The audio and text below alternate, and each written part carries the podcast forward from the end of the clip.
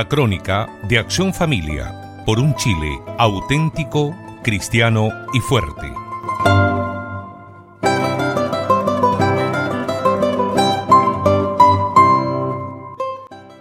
Estimado radio oyente, gentilezas que van más allá de las reglas de educación parecen cada vez más raras en el día a día.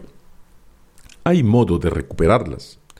Nadie discute que la vida está más acelerada, agitada y llena de información.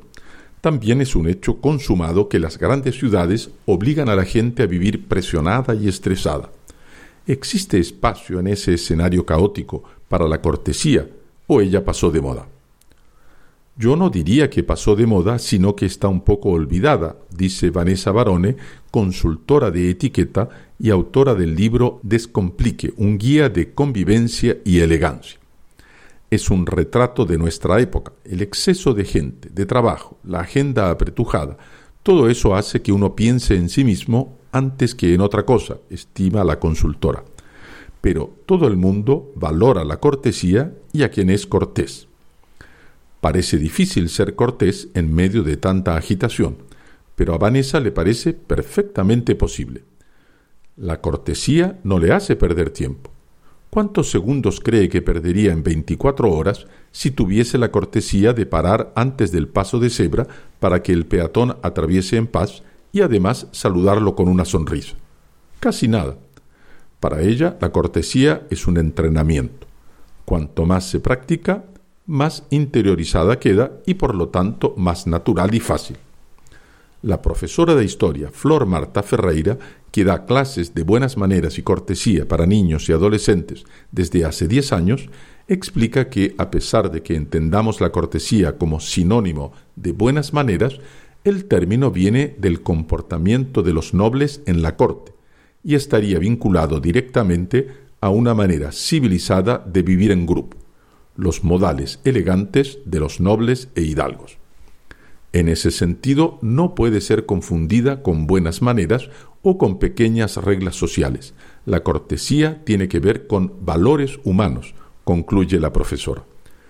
De hecho, los diccionarios definen cortés como de la corte, ciudad, refinado, civilizado, urbanizado, persona de buenos hábitos, delicado en las palabras y acciones, gentil, hombre cortés. Perdemos los hábitos porque perdemos la consideración por la persona humana.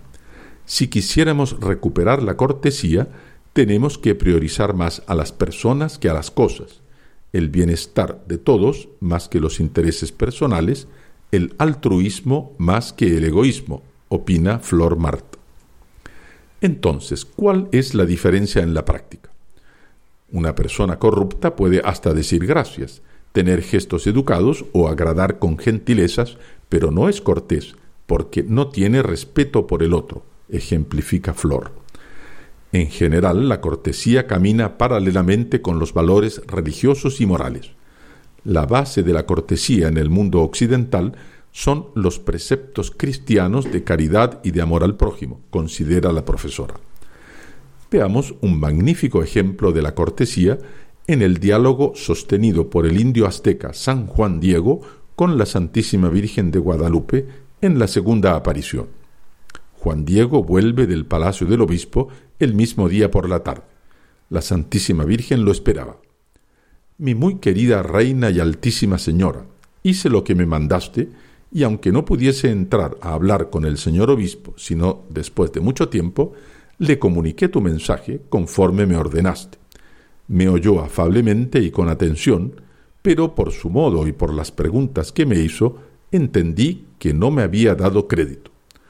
Por lo tanto, te pido que encargues de eso a una persona digna de respeto y en quien se pueda acreditar, porque bien sabéis, mi señora, que no es para mí este negocio al que me enviáis.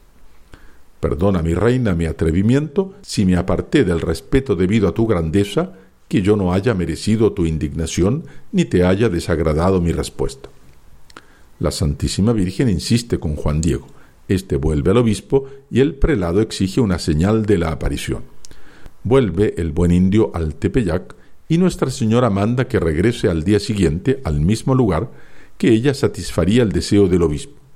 Pero Juan Diego, necesitando llamar un sacerdote para asistir a su tío, que enfermara gravemente, se desvía del camino combinado, seguro de que la Santísima Virgen no lo vería. Pero he aquí que Nuestra Señora le aparece en otro local. ¿A dónde vas, hijo mío, y por qué tomaste este camino? Juan Diego, mi muy amada señora, Dios te guarde. ¿Cómo amaneciste? ¿Estás con salud? No te fastidies con lo que te voy a decir. Está enfermo un siervo tuyo, mi tío, y yo voy deprisa a la iglesia de Tlatelolco para traer un sacerdote para confesarlo y ungirlo, y después de hecha esta diligencia volveré a este lugar para obedecer tu orden. Perdóname, te pido, señora mía, y ten un poco de paciencia, que mañana volveré sin falta. Respuesta de la Virgen. Oye, mi hijo, lo que te voy a decir. No te aflija cosa alguna, ni temas enfermedad ni otro accidente penoso. No estoy aquí yo, que soy tu madre. No estás debajo de mi protección y amparo. No soy yo vida y salud. No estás en mi regazo y no andas por mi cuenta. Tienes necesidad de otra cosa. No tengas cuidado alguno con la dolencia de tu tío, que no morirá de esta vez, y ten certeza de que ya está curado. Nuestra Señora reprodujo su imagen en el manto de Juan Diego, quien murió años más tarde en olor de santidad. Aquí podemos admirar un principio fundamental para comprender cuál es la fuente de la cortesía. Donde existe la verdadera virtud, aparecen la delicadeza, las maneras nobles. Por el contrario, donde la virtud muere, las maneras nobles, la delicadeza y la cortesía van desapareciendo. Juan Diego, como tiene delicadeza de alma, sabe tener delicadeza de maneras y sabe tratar a Nuestra Señora con respeto y con una verdadera hidalguía. Al contrario, si no tuviese delicadeza de alma, él podría ser de extracción noble, pero no trataría a Nuestra Señora con verdadera hidalguía. Lo que a su vez prueba lo siguiente. Si la civilización occidental desarrolló las buenas maneras, la hidalguía de trato, el señorío, el garbo, el tono aristocrático, hasta un punto donde nunca ninguna civilización llegó, eso se debe a que hubo una Edad Media católica, donde esas cosas nacieron y continuaron a desarrollarse incluso después del fin de esa época.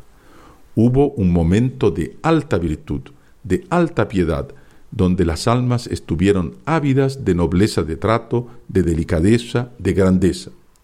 Y como las costumbres nacen de la avidez de las almas buenas, de ahí germinó en el suelo sagrado de la Europa cristiana toda la cortesía occidental, hija precisamente de esa piedad y virtud. Al perder estas virtudes, naturalmente se perdieron sus consecuencias, y entre ellas muy especialmente la de la cortesía. La cortesía no es sino la aplicación más exacta del cumplimiento del primer mandamiento de la ley de Dios, amarás al Señor tu Dios sobre todas las cosas y al prójimo como a ti mismo. Muchas gracias por su audición y recuerde que nos puede seguir en www.accionfamilia.org.